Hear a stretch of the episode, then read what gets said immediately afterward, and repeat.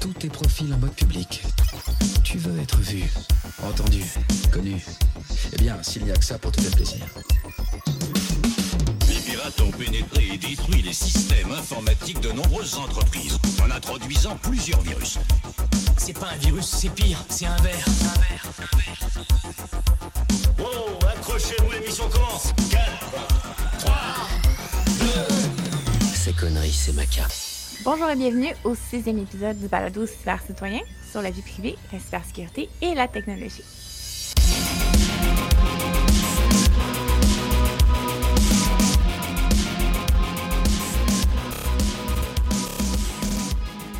Mon nom est Catherine, je suis votre animatrice pour aujourd'hui et je suis accompagnée de Sam Harper. Au menu pour l'épisode d'aujourd'hui, on va faire un court tour d'actualité, mais avant, on fait un retour sur le NordSec.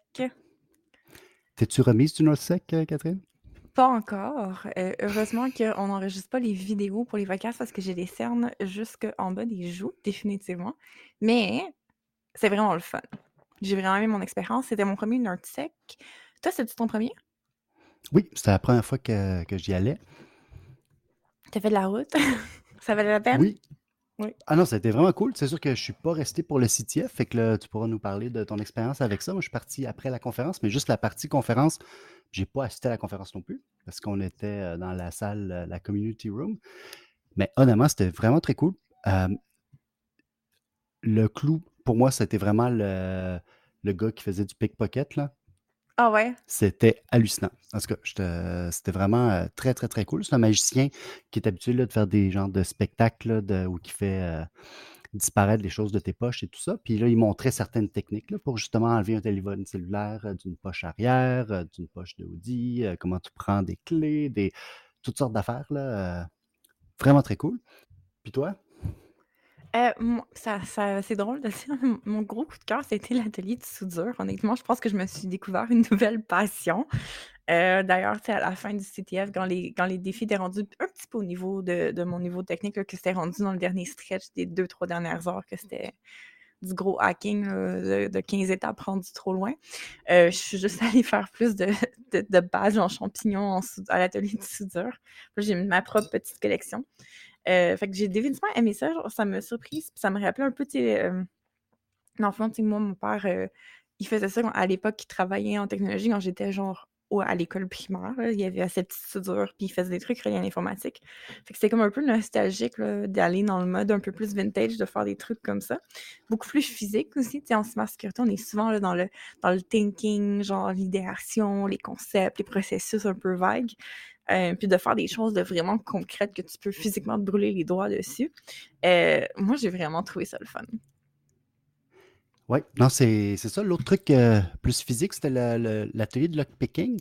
Quand je suis allé, il y avait comme plus vraiment personne qui montrait. Je pense que le, le bénévole qui était là plus tôt, là, puis qui enseignait, n'était plus là, mais il y avait comme un autre, un autre conférencier, ben, pas un conférencier, un autre, un doute qui était à la conférence, euh, qui, euh, qui en avait fait quand même pas mal. là. fait que là, on s'est changé des affaires, puis j'ai, c'est ça, j'ai pu me pratiquer sur des cadenas que j'ai pas chez nous, parce que j'ai déjà une série de cadenas chez nous, fait que ça fait du bien d'avoir des nouveaux cadenas puis des nouvelles serrures pour me pratiquer.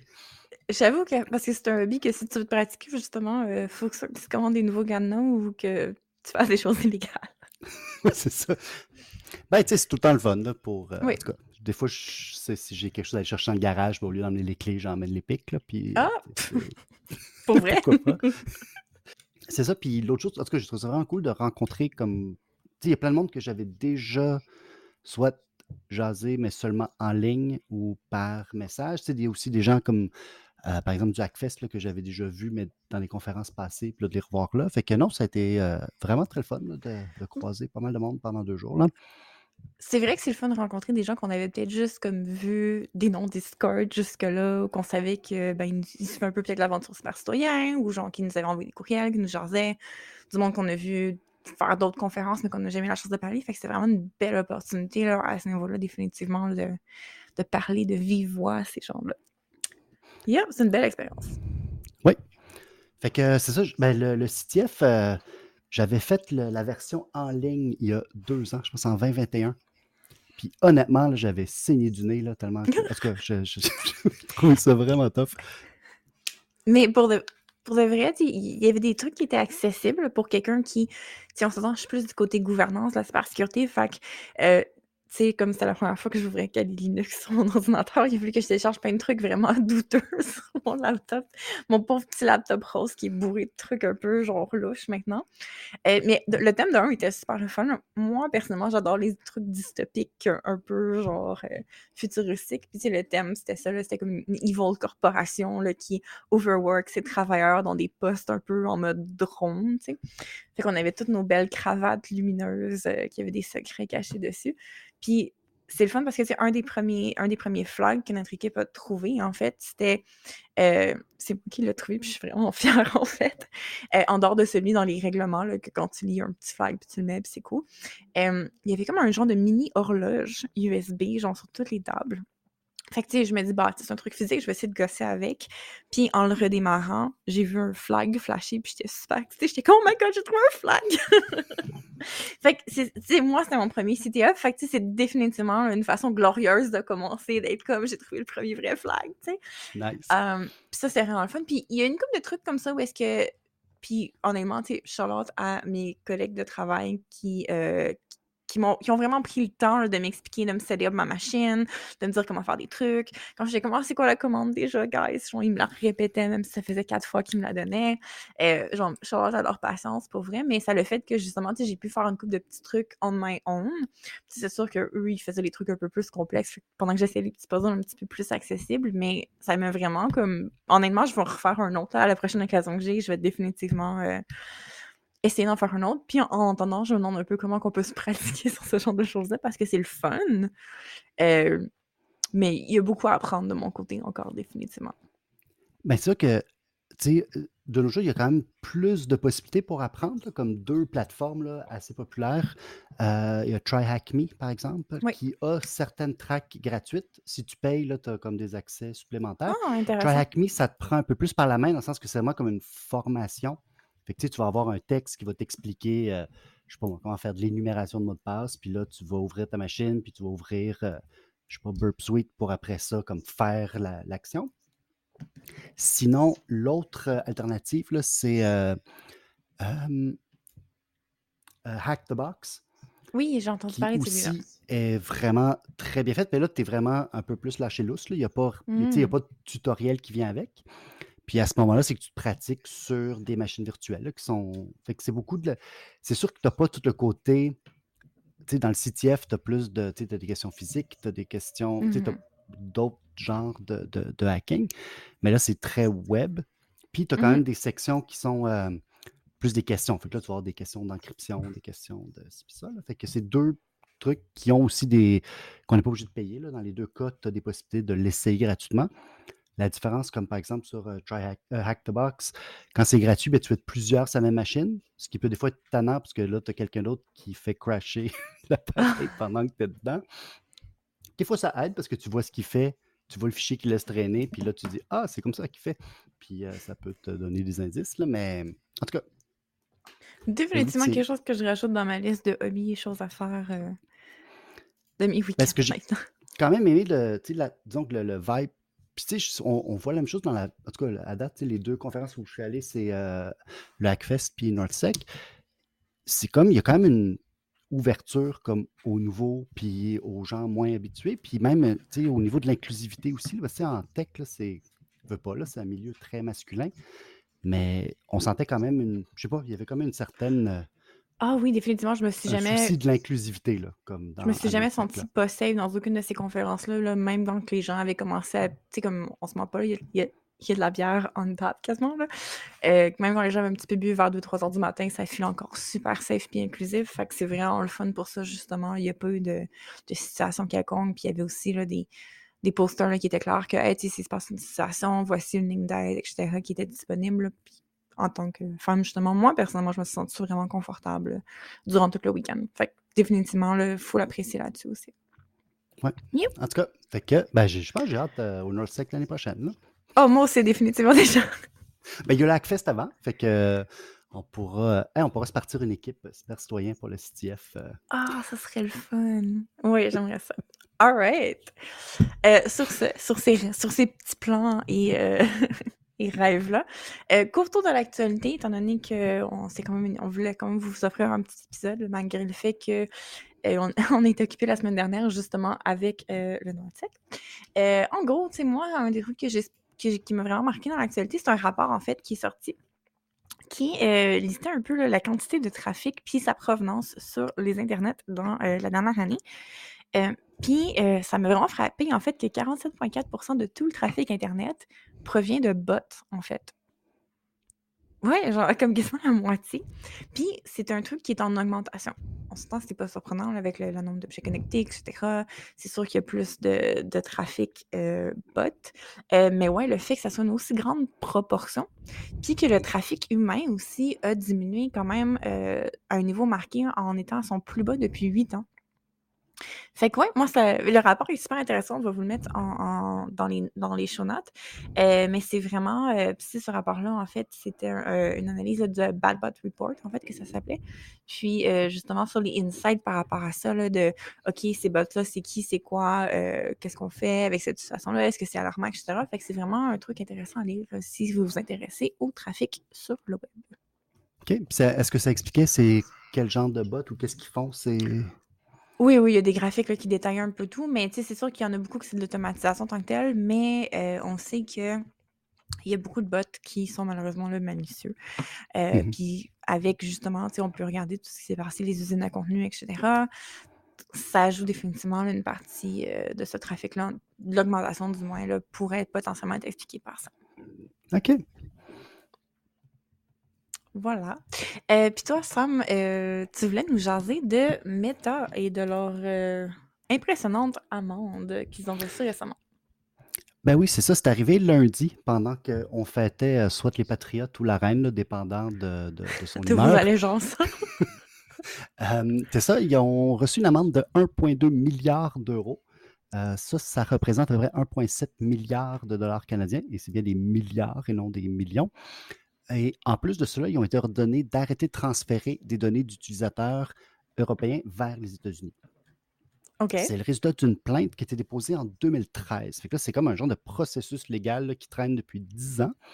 C'est une personne qui a déposé une plainte suite aux révélations d'Edward Snowden, qui met en lumière le programme de surveillance de la NSA. Et comme vous le savez probablement, euh, si on est un Américain, ben, on a une certaine protection constitutionnelle où, euh, par exemple, l'État ne peut pas euh, espionner tes communications sans avoir un mandat ou des raisons, quoique c'est déjà, en tout cas, le- la barre n'est pas tout le temps si haute que ça. là. Mhm. Mais si tu n'es pas américain, ben, tu n'en as pas de protection légale. Tu sais, je veux dire, tu n'es pas protégé par la Constitution américaine. Donc, à ce moment-là, c'est ça, la plainte a été posée, ça a fait son chemin. Et finalement, la Commission de protection de l'information de l'Irlande, parce que les bureaux de Meta sont en Irlande, donc c'est la commission de ce pays-là là, qui devait euh, traiter la plainte, a fait enquête et a trouvé Meta coupable d'enfreindre la loi, donc le GDPR, la loi de protection des renseignements personnels en Europe. Ce qui est intéressant, c'est qu'au début, eux avaient dit, sais, ils avaient statué, bon, on va euh, ordonner d'arrêter de transférer les données euh, vers les États-Unis, mais l'amende, ce n'est pas nécessaire. Puis finalement, c'est le Comité européen de la protection des données qui a forcé l'Irlande à imposer une amende. Ils ont dit non, non, non, pas d'affaire de, de les laisser aller avec euh, une petite tape ses doigts, là, on va imposer une amende. Euh, puis c'est ça parce qu'auparavant, la compagnie n'avait pas respecté un jugement de la Cour de l'Union européenne pour que, puis qui disait justement que les données de Facebook n'étaient pas assez protégées des agences là, américaines. OK. Euh, donc, c'est ça. Bon, avant que vous mettiez là, à pleurer puis à vous sentir mal pour, euh, Pas pour de. Zuckerberg, là, Non, non, non. euh, juste pour mettre en perspective, là, 1,2 milliard d'euros, ça, ça semble beaucoup. Tu sais, C'est quand même euh, pas beaucoup d'argent.